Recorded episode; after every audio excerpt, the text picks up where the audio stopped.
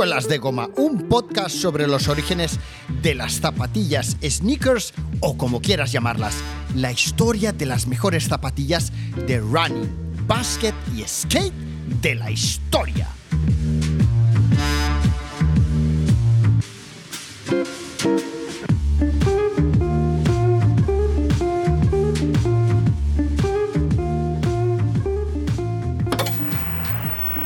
Copies of his last LP, which was called Thriller. But that was four years ago. Since then, he's been searching for the inspiration to be able to do it again. Now, Mr. Jackson's come up with something that's bad. Ah, mira, Michael Jackson saca nuevo álbum. Muy bien, muy bien. ¡Ostras!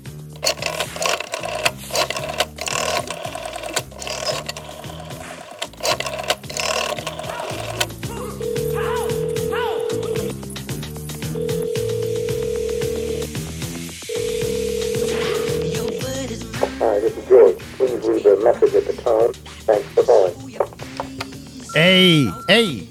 Tinker, Tinker, soy David. ¿Cómo estás? Director de innovación en amortiguación de Nike. No sé si estarás ocupado o no.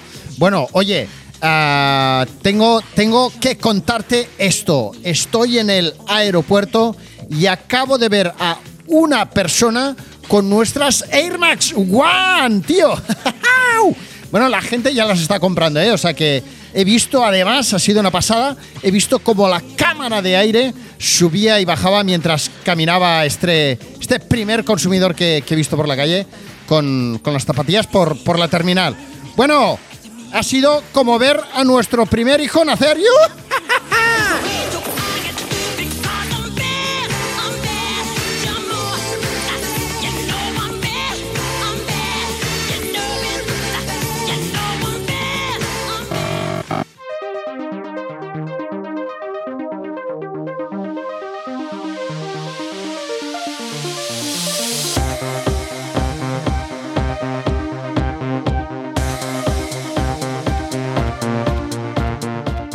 Air Max One, las primeras zapatillas con cámara de aire a la vista de la historia, se lanzaron al mercado el 26 de marzo de 1987, apareciendo ese mismo día en un espectacular anuncio de 60 segundos para televisión en horario prime time.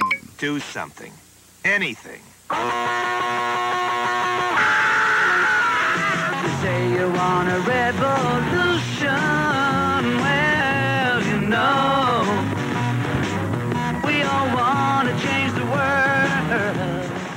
El lanzamiento de las Air Max eh, resultó tener rotundo éxito, pero ¿cómo consiguieron crear interés por una zapatilla nueva que, aunque espectacular, no venía precedida por ningún hito deportivo ni cultural en el que apoyarse desde el que poder construir una historia? En el timeline de la historia de las mejores zapatillas eh, deportivas de la historia estaban eh, las Converse All Star, las primeras zapatillas con suelas de goma que el famosísimo jugador Chuck Taylor se encargó de dar a conocer en los que fueron los primeros clinics de baloncesto organizados por él mismo. Estaban las Adidas Stan Smith, eh, las elegantes zapatillas había utilizado uno de los más importantes jugadores de tenis de la historia que les daba nombre además. Estaban las Adidas Superstar, calzadas por decenas de campeones de la NBA y alzadas por miles de personas en el famoso concierto de Run DMC mientras cantaban la reivindicativa canción, podríamos decir, sociocultural Mayadidas. También las Pumas Sweat, escogidas por los Breakers como parte de su indumentaria en una época en la que se creaban los fundamentos de la cultura del streetwear, siendo los Breakers los eh, que cortaban la pana, ¿eh? los creadores de una nueva manera de vestir y de entender eh, la moda. Momento que aprovecho para recomendaros de nuevo el documental Fresh Dressed, que además podéis ver eh, by the face sin pagar un duro en eh, YouTube, ¿vale? Y en el caso de Nike estaban, por ejemplo, las zapatillas con suelas waffle eh, de Bill Bowerman, como ya sabéis, entrenador de atletas olímpico y cofundador de Nike. Unas zapatillas con suelas waffle que ayudaron a Steve Prefontaine a lograr algunos de sus triunfos hasta su malograda muerte con tan solo 24 años. Las Tailwind también, las primeras zapatillas en incorporar una cámara de aire creada por Frank Rudy, tal y como se explicaba en el episodio número 74. Pero la innovadora estética de las Air Max One no estaba respaldada por ninguno de estos hitos, ni movimientos, ni momentos culturales, de modo que el deportista de élite, el icono cultural, iba a ser el diseñador.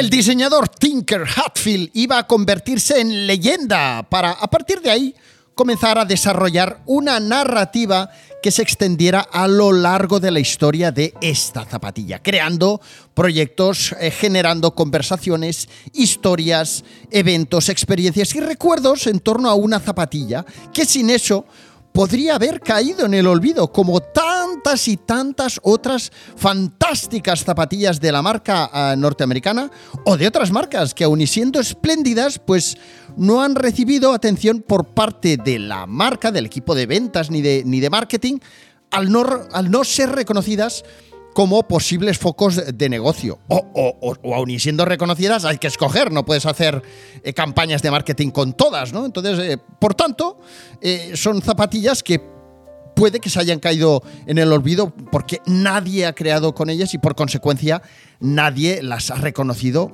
como icónicas. Nike lanzaba las Air Max One en un momento en el que el running, el, por entonces conocido como jogging, ya comenzaba a ser popular. Ya no era un deporte tan solo practicado por atletas en pistas de atletismo o pistas de tierra en montañas super guays, sino que ahora también se practicaba por un amplio número de corredores aficionados, o sea, gente a la que eh, tal vez le sobran unos kilitos o no, ¿vale? Y, se hacía eh, en, en gran medida en ciudades sobre asfalto. Por lo tanto, los corredores populares necesitaban zapatillas, entre otras cosas, que fueran amortiguadas, por lo que Nike iba a ofrecerles no tan solo una zapatilla que claramente estaba indicando que tenía una gran, gran, gran cámara de aire que amortiguaba, sino que lo iba a hacer mediante un modelo espectacular que le distinguiría del resto de mortales. Las Air Max One, además, las había diseñado un ser venido de otro planeta con ideas que nadie más había tenido nunca ni las volvería a tener jamás. ¿eh? ¿Para qué hablar del creador original de las eh, cámaras de aire, Jeff Rudy? Vamos a hablar de, Tinker Hatfield, ¿vale? Y además, eh, Tinker Hatfield, el arquitecto y ahora diseñador del calzado de Nike, lo había hecho mientras daba un paseo por la glamurosa París y, al fijarse en las pasarelas en forma de tubo que accedían, y que lo siguen haciendo hoy día, a las galerías, no sé si comerciales, pero sobre todo de arte de, Pompidou, ¿no? Unos, unos tubos, como ya sabéis todos vosotros y vosotros, o la gran mayoría sabréis, unos tubos eh, por donde hay unas escaleras mecánicas y estos tubos son transparentes, eh, pero también tienen una zona pintada de color rojo, ¿vale? Y estos tubos, estas, estos accesos a, la Pompidou fueron los que sirvieron de inspiración a mm, Tinker Hatfield para diseñar, para hacer la primera edición de ese tan rompedor innovador y arriesgado modelo. Había que hacer algo distinto a la competencia en un momento en el que todas las marcas estaban lanzando innovaciones en torno al calzado deportivo para running y baloncesto. Y Nike lo hizo.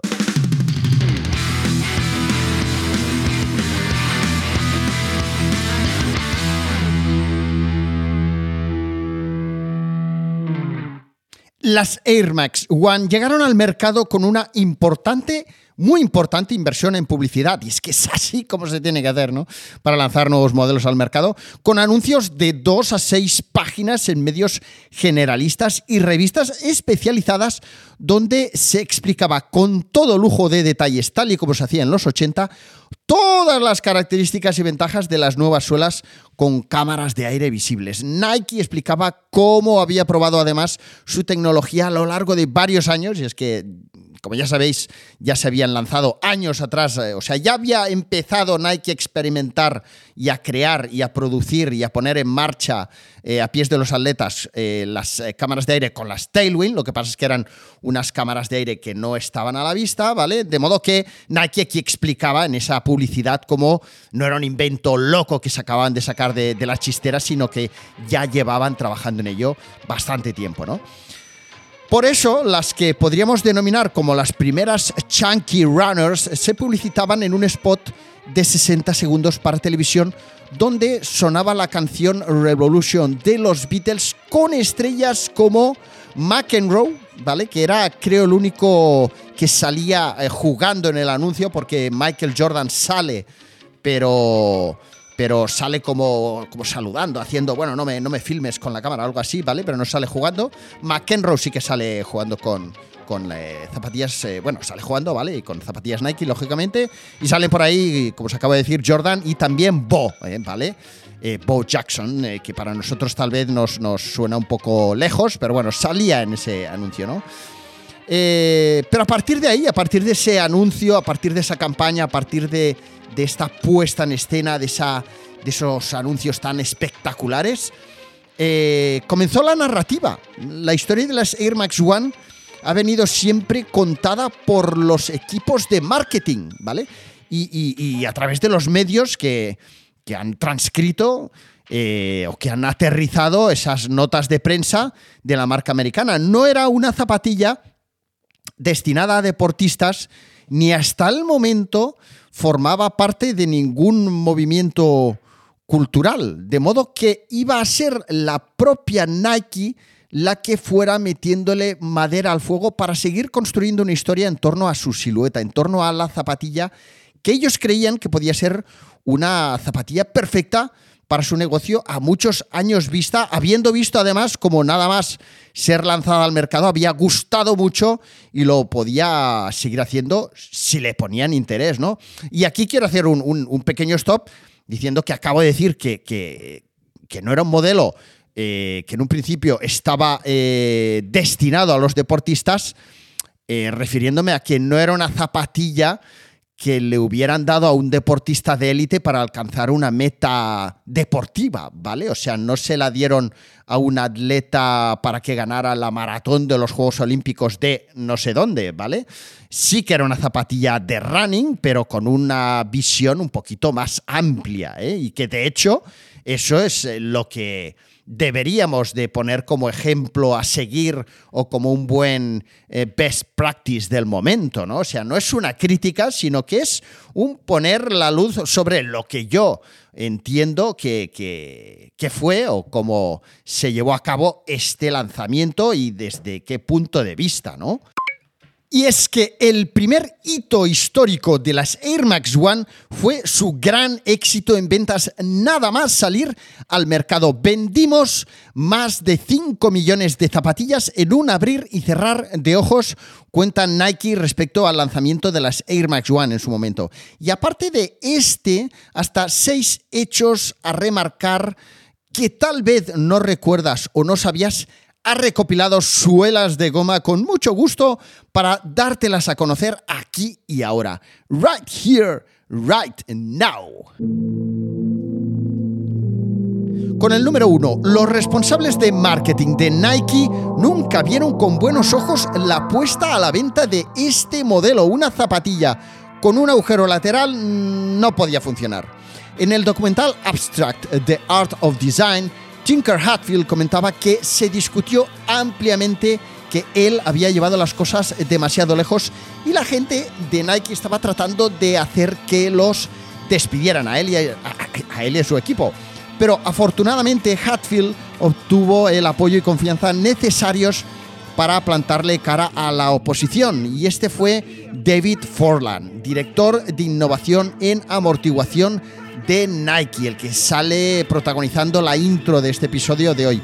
Pues sin David Forland eh, no hubiera obtenido el apoyo necesario para poder adelante, eh, para poder tirar adelante su idea, su proyecto.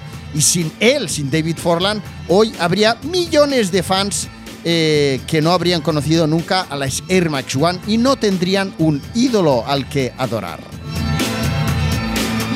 Con el número 2 hay que recordar que el lanzamiento de las Air Max One formaba parte de un paquete o colección, según lo queramos entender, ideada por el magistral eh, Tinker Hatfield, que incluía los modelos Air Safari y Air Trainer, entre otros. Con el número 3, cuando salieron a la venta, el típico rumor sobre las Air Max One era que la cámara de aire podía pincharse. Lo recuerdas perfectamente, ¿no? Yo es que recuerdo además, no sé por qué, pero una de aquellas imágenes o conversaciones que recuerdo de niño en el patio de tierra del colegio de GB, creo que iba séptimo de GB o sexto, recuerdo perfectamente como había un chaval que las tenía y, se le preguntaba aquello, no, oye, pero ¿y si las pinchas no sale el aire? No, tal, no, no, tal, no, no me las toques, ¿no? Bueno, con el número 4, Atmos fue la primera compañía, la primera tienda, la primera empresa que tuvo ocasión de hacer una collab con Nike, con las Air Max One. Con el número 5, los anuncios creados para las Air Max One las convirtieron en un gran éxito de ventas en el canal de moda, podríamos decir, en mainstream, o sea que no las compraban mayoritariamente los runners, sino que eh, las compraban mayoritariamente la gente que quería unas zapatillas cómodas y cool para vestir casual. Y esto fue en gran parte debido al gran atractivo impacto visual de la campaña publicitaria. Una campaña que, eh, según asegura Nike, fue la que les dio a conocer, la que dio a conocer la marca en todo el mundo. Una campaña, eh, la campaña de lanzamiento del Air, eh, que como ya os he dicho hace un momento, contó con la, con la participación de John McEnroe, Bo Jackson y Michael Jordan. Con el número 6, las cámaras de amortiguación Air estaban inicialmente rellenas de aire y hexafluoruro, que años más tarde se sustituyó por nitrógeno debido a los efectos nocivos del hexafluoruro de azufre en suspensión en el aire. Por tanto, si tienes unas Nike OG, unas Nike Air Max One OG, cuidado si se te rompe la cámara de aire y sale como un polvillo similar a aquel polvillo que sale cuando rompes un, un fluorescente, una luz eh, fluorescente, porque parece ser que si lo inhalas, pues bueno, pues no es, no es sano, sanote, ¿no? A ver, que, que, ya me dirás tú quién, a quién se le va a romper una cámara de aire y va a estar ahí inhalando un posible gramo de aire, ¿no? Pero bueno, en fin, lo hicieron, eh, seguramente también era por un tema de producción, de fábricas y tal, y, esa es la historia, ¿vale? O sea que tras hacer un rápido repaso a eso, la historia y la esencia de las Air Max One, me dispongo a abrir la peligrosa caja de Pandora de la pasión, del entusiasmo, del fanatismo por las Air Max One. Una que no se diferencia en lo que une a todas las pasiones del mundo, sea por la temática que sea, club, producto que sean o estás a favor o estás en contra. No hay término medio.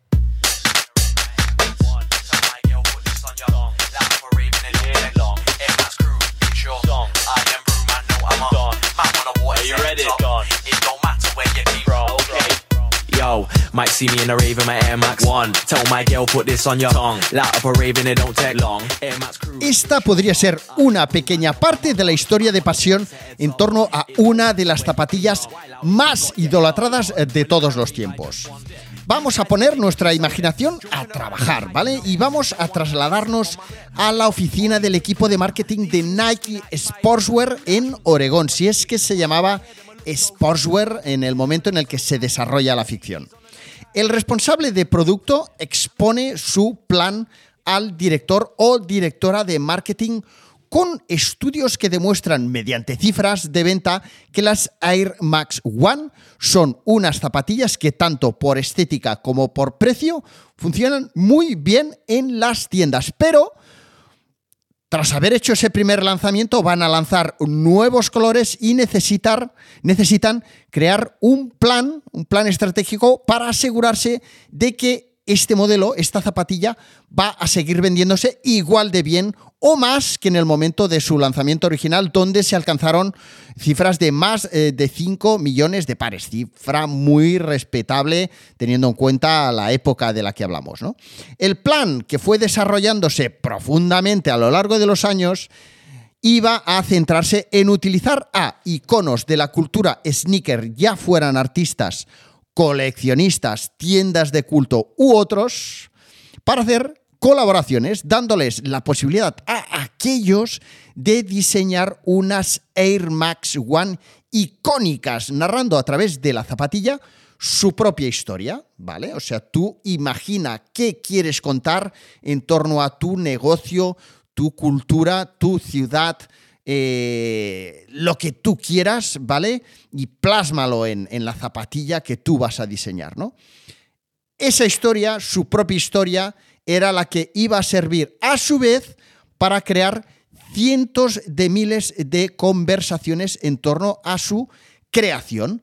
Nike amplificaría la visibilidad de los colaboradores, o sea, daría a conocer a los colaboradores y los colaboradores le darían credibilidad y hype a Nike, a las nuevas Air Max One.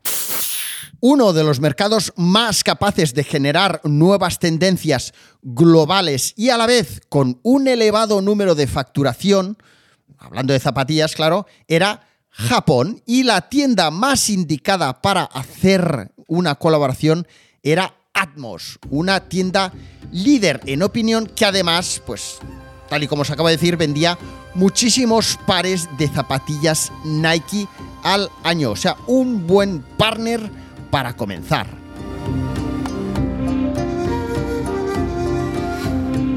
A raíz de uno de mis eh, stories, eh, donde os pedía que me dijerais un hito deportivo o cultural en la historia de las Air Max One hito deportivo refiriéndome a un logro deportivo importante como el triunfo de una maratón mítica y, cultural, refiriéndome a, por ejemplo, que eran las eh, que podrían haber sido las zapatillas que llevaba Carl Lewis al subir a recoger la medalla de oro de los 4% en Barcelona 92, o las que llevaba siempre puestas Kate Haring cuando pintaba sus murales, algo así. Bueno, pues a raíz de esta, de esta, de esta propuesta, de esta pregunta, eh, estas fueron algunas de las respuestas, algunos de los comentarios que me fuisteis dejando en ese stories que publiqué de Solas de Goma en Instagram. Vamos allá.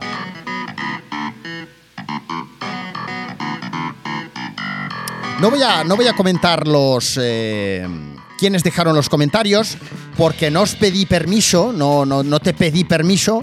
Entonces, como que no lo hice, eh, ostras, no me he querido entretener ahora en iros pidiendo permiso uno a uno. Y en cualquier caso, cuando escuchéis el podcast, pues diréis, ostras, mira, este era. Igual no os acordáis, ¿eh? Pero bueno, eh, igual diréis, ostras, mira, este era mi comentario. Bueno, ¿cuáles fueron los comentarios? Bueno, pues, eh, por ejemplo, empezamos, os voy, os voy diciendo uno tras otro.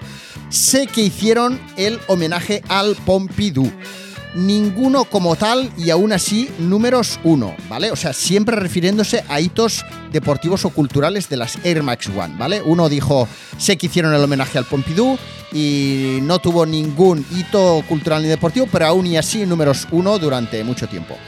Otro comentario, el primer anuncio de Nike usando el Just Do It con Walter Stack en el 88.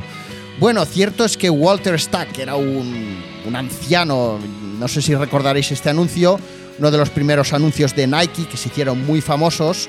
Bueno, de hecho fue el primer anuncio del Just Do It, ¿vale? Era un hombre mayor, un jubilado, eh, que corría a pecho, a pecho lobo, ¿vale? Sin camiseta.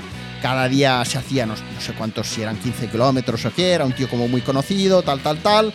Y se cruzaba uno de estos puentes míticos de, no sé si era de Manhattan, y lo hacía corriendo con, con si paras el frame donde se le ven un poco las zapatillas, sí que parecen unas Air Max, pero no era un anuncio de las Air Max One, ¿vale? Ni tampoco un anuncio de las Air Max, era el anuncio de Just Do It, tal y como tú dices.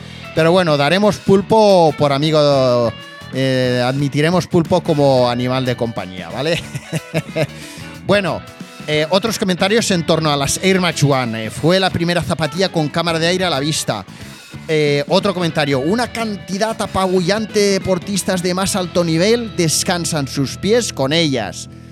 Vale, bien, pero no es un hito cultural ni deportivo, pero bien. Otro hito, estar en el top 10 durante décadas. Cierto, en cuanto a ventas y imagen y hype, correcto. otro hito, zapatilla icónica y referente. Otro comentario, me gusta mucho la gran cantidad de diseños y colabos diferentes y lo que representan. Maravilloso. Si es que al final, si os dais cuenta, todo este, este episodio gira en torno a que, aun y que yo os metí caña, metí ahí cizaña para ver cómo saltaban chispas, al final eh, yo estoy haciendo aquí una reflexión en este episodio, en este podcast dedicado a las Air Max, al Air Max Day, porque eh, es una zapatilla, es una creación de un equipo de marketing que ha sabido desde, desde el minuto número uno construir una serie de historias que han conectado con nosotros y que hemos sido nosotros mismos, bueno, yo en este caso no, pero bueno, habéis sido vosotros, has sido tú, los que la habéis incorporado a vuestra vida y por eso os gusta tanto, ¿vale? Pero bueno, que eh, que es maravilloso, ¿no? es algo maravilloso el, que no sea una zapatilla que hemos idolatrado porque era la que llevaba, eh, yo qué sé, John McEnroe, eh, tal, tal, tal, sino que muchos de vosotros la, la idolatráis, la defendéis a muerte porque tiene una, un, está muy ligado a vuestras vivencias íntimas, ¿no? A vuestras experiencias personales. Bueno, pues eh, me gusta mucho la edad. Nací en el 87, crecí queriendo tenerlas. Otro comentario, a mí me gustan mucho algunas y otras me dan totalmente igual. Bueno, menos mal, porque si no tendrías la casa llena. Me gustan las zapatillas clásicas. Bien, otro, porque son diferentes. Otro, estéticamente son un 10, cómodas, icónicas, perfectas. Fíjate, aquí ya entra el tema fanatismo, ¿eh? Perfectas. Bueno, vale fueron revolucionarias en un principio y luego fueron poniéndose feas. ¿eh? Este es en plan. ¿Eh? Eh, a mí me gustaban las originales, pero lo que, ha, lo que ha ido saliendo después, colaboraciones, tal, tal, tal, pues ya no le mola tanto este rollo, ¿vale? Es un poco como yo, le mola el origen y tal.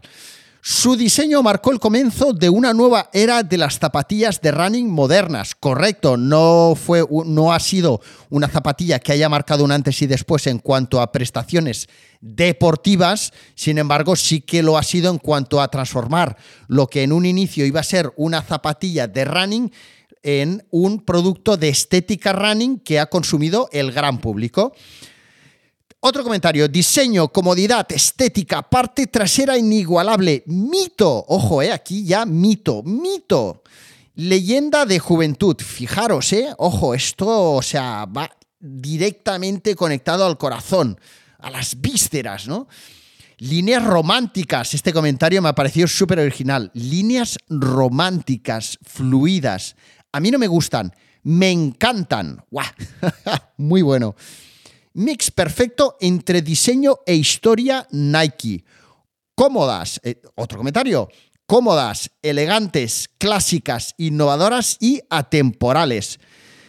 Y eh, punto y aparte, pero no por originalidad, sino porque me dejó un comentario bastante largo, está el comentario de Sons of eh, Black Maria, mm, que es el nickname que tiene en Instagram, que es una, podríamos decir, una empresa o unos eh, emprendedores, son tres chicos que acaban de lanzar a la venta un juego de cartas, ¿vale? Que esto os gustará mucho, que, rinde tributo, o sea, ese, este primer pack que han lanzado a la venta, igual que yo he lanzado un primer pack y después un segundo, uno inspirado en Jordan y otro en Agassi, pero de parches y tal, y de stickers, Sons of Black Maria ha lanzado a la venta un pack que rinde tributo a la historia de las Air Max, ¿vale? Eh, y Sons of Black Maria me dejó un largo comentario por privado donde me comentaba dos puntos. Creo que las Air Max One eh, se le da mucha importancia porque fue la pionera en mostrar eso que luego se ha implementado en casi todos los nuevos modelos Nike, refiriéndose a las, a las cámaras de aire, ¿no? Lógicamente, si no hubiera sido por ese riesgo que tomó Tinker Hatfield, las suelas serían diferentes hasta la fecha. Seguramente las Pegasus o las ZX500 de Adidas eran más ergonómicas, ligeras, etc. Pero Tinker era un diseñador no atleta, ojo, esto súper interesante este comentario, ¿vale? Y su trabajo era crear un producto que se viera y vendiera más, ¿vale? Creo que Tinker Hatfield logró cambiar el juego. Muy buen apunte ahí.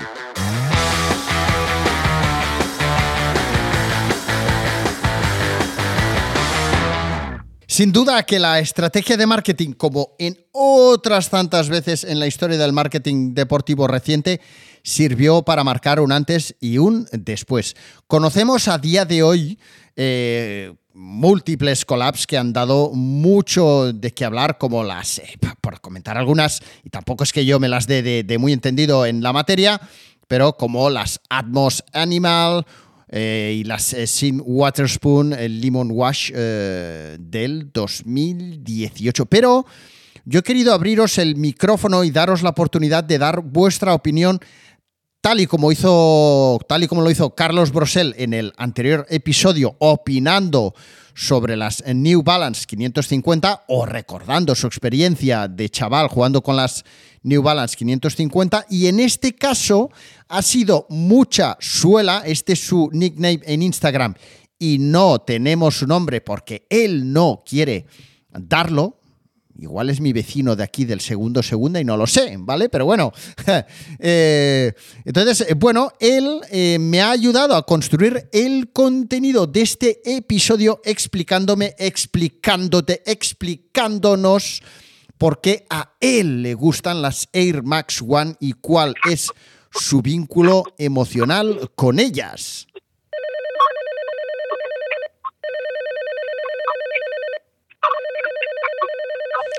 La Air Max 1 es especial porque se diferencia del resto de Air Max. Es el origen de todo, fue la primera.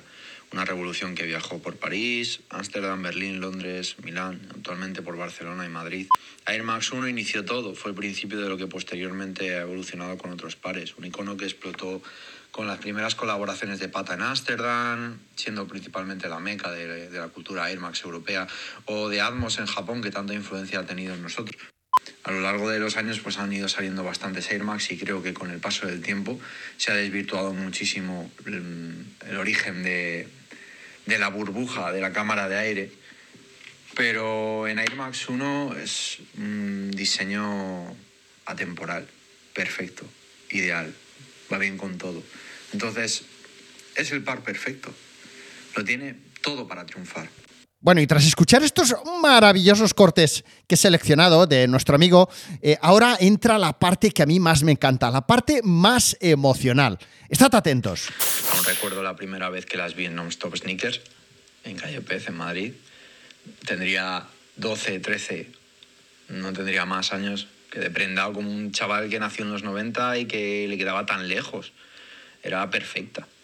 Hoy por hoy, a mis 27 años, pues me he centrado en aprender sobre las influencias que ha tenido ese par, todo lo que me provocó valorar el par y conocer, gracias a los que estuvieron antes que yo, nuevos conceptos culturales que me han llevado a aprender muchísimos conceptos nuevos sobre todo en el ambiente artístico, en los viajes, prácticamente en todo lo que nos influencia en nuestro día a día gracias a una sola silueta actualmente creo que el nivel que hay de coleccionismo y amor por esta silueta en España no, no, tiene nada que envidiar al resto de países europeos. Aquí cierto es que se me despierta esa bombilla intermitente donde, y esto no sucede a todos, ¿eh? cuando hay una temática, un estilo de música, por ejemplo, que nos gusta mucho, nos cuesta mucho salir de esa zona de confort y abrirnos a nuevas experiencias. ¿Por qué? Porque cuando uno es aficionado de, en este caso, las Air Max One, está cómodo hablando con otras personas sobre Air Max o sobre Air Max One porque le ha interesado esa, temática, ese modelo, tiene información, ha mirado blogs, ha consultado cuentas de Instagram, eh, sabe cuáles son las colaboraciones y entonces se siente cómodo hablando de ese modelo con otras personas que además comparten su afición y al final estás formando parte de una familia, de un club, de una disciplina, de una religión, llámalo como quieras, ¿no?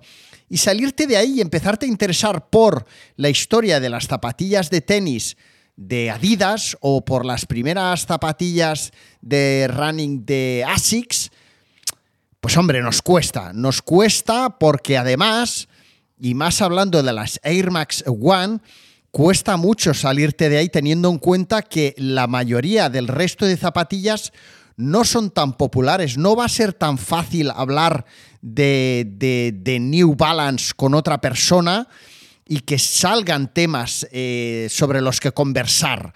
Ostras, pues tengo las New Balance no sé cuántas que las hizo no sé quién. Eh, o sea, de las Air Max One lo sabéis prácticamente todo. ¿Quién las diseñó? ¿En qué se inspiró?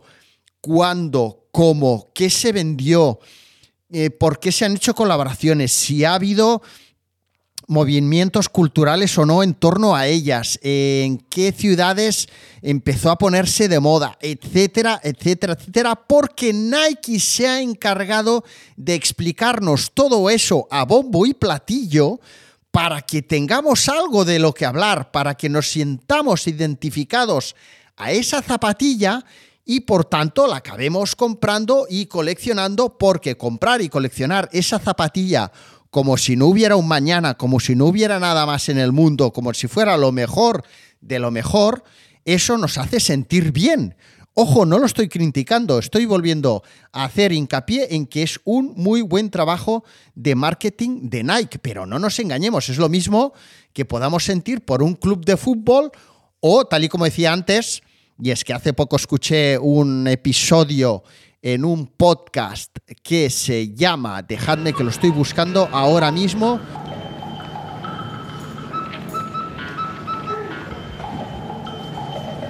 Este podcast es el Hotel Jorge Juan, ¿vale? Bueno, pues en Hotel Jorge Juan hace poco estaban hablando precisamente de eh, de la afición que tenemos por un determinado eh, estilo de música y lo que nos cuesta salirnos de ese estilo musical.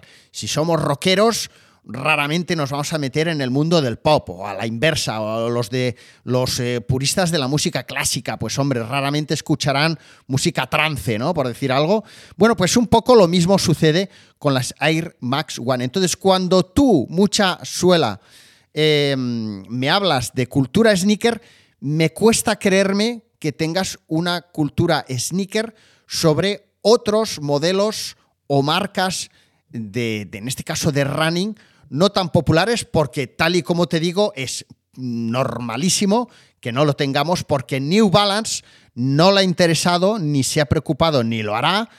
Por lo menos, bueno, ahora que están cambiando las cosas puede ser, pero hasta día de hoy no han nunca eh, llevado a cabo una estrategia de marketing o una manera de, trabajar el marketing en el que nos estén explicando las, mm, las maravillas de la New Balance 420, eh, por decir algo, ¿vale? Entonces, ¿qué pasa? Como no hay nada que contar porque no nos han contado nada, no vamos a crear una gran eh, historia en torno a ella, porque no la hay. No hay historia, no hay nada que contar, no hay experiencias. Lo único que vamos a hacer, como mucho, es decir que nos hemos comprado cuatro, cinco, seis, ocho o dos, porque son baratas, eh, porque las eh, puedes encontrar más o menos en cualquier sitio, pueden ser más o menos cómodas y para vestir casual nos van bien. Punto. Ese es el punto y final de este modelo de zapatilla de running. Fijaros eh, si me he ido por las ramas, ¿eh? pero bueno, un poco este era precisamente el punto de inflexión a donde quería llegar tras todo esto. Y, mi estimado colaborador de hoy me está ayudando mucho a reflexionar sobre ello. Al final es una eh, reflexión sobre la condición humana. Ni estoy criticando las Air Max, ni las aborrezco, ni odio a los que las adoran. cierto es que yo nunca he sentido tanto apego por las Air Max One porque es un modelo de zapatillas que precisamente yo cuando era chaval, pues ni las vi, ni las encontré, ni me llegó nada respecto a ellas y nunca me han sido algo... No tengo tanta pasión por las Air Max. Eh, de hecho, tal y como dije en redes sociales, he tenido unas y porque me las envió de regalo años a cuando era blogger y ser blogger era guay, me las envió Nike, ¿vale? Y eran unas ID que de hecho eran unas ID y me las hice con los colores de la OG. o sea, fijaros la, cosa, ¿no? En plan, bueno, no tengo unas OG, pues me haré unas lo más parecidas posibles, ¿no? Bueno, pues eh, vamos a acabar este episodio de hoy. Ya llevamos unos 40 minutitos más o menos de, programa. Vamos a dejar que acabe Mucha Suela con sus opiniones, con algunas de sus opiniones y cerrar el, programa. Venga, vamos allá. Gente como 42 y medio, Diego Serra, Polair, Pachi Páez, Bordas, representan todo aquello que me gustaría tener, que es un conocimiento más allá del almacenar sobre un par en concreto o una visión diferente a la actualidad del mundo de las zapatillas. Y la Air Max 1 representa el mundo de las zapatillas, global. Es el par más icónico que ha salido, bajo mi punto de vista, en la historia. o sea, en la pequeña y reciente historia del mundo de las zapatillas, Air Max 1, hasta que mm, salga un par que diga lo contrario, creo que junto con Air, las Air Jordan 1, es el par que más ha influenciado en, toda nuestra historia, en todo nuestro mundo, en todo lo que nos rodea dentro de este juego.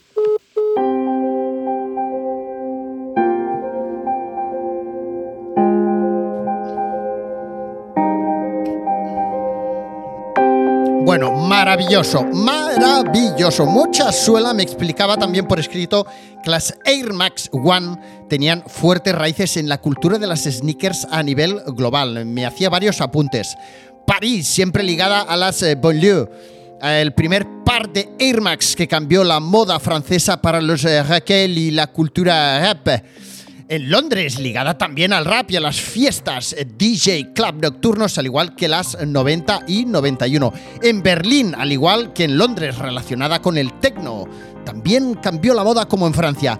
En Ámsterdam se convirtió en la zapa oficial de esa ciudad gracias a Pata, Ámsterdam, la meca europea de las Air Max One. Y también habría que hablar de Milán, que también fue una fue cuna de, estas zapatillas ligadas a la cultura del graffiti writing mucho antes de que las reinas fueran las 90 o las 97 para pintar eh, trenes. En España la llevaban los gitanos y traficantes con Cheviñón y Levis, motivos por el cual me fijé en ellas y me las empecé a comprar allá por el año 2010, siendo un pequeño muchacho sin idea de nada. 12 años después seguimos aquí, cada día aborreciendo más la estrategia de Nike con ellas.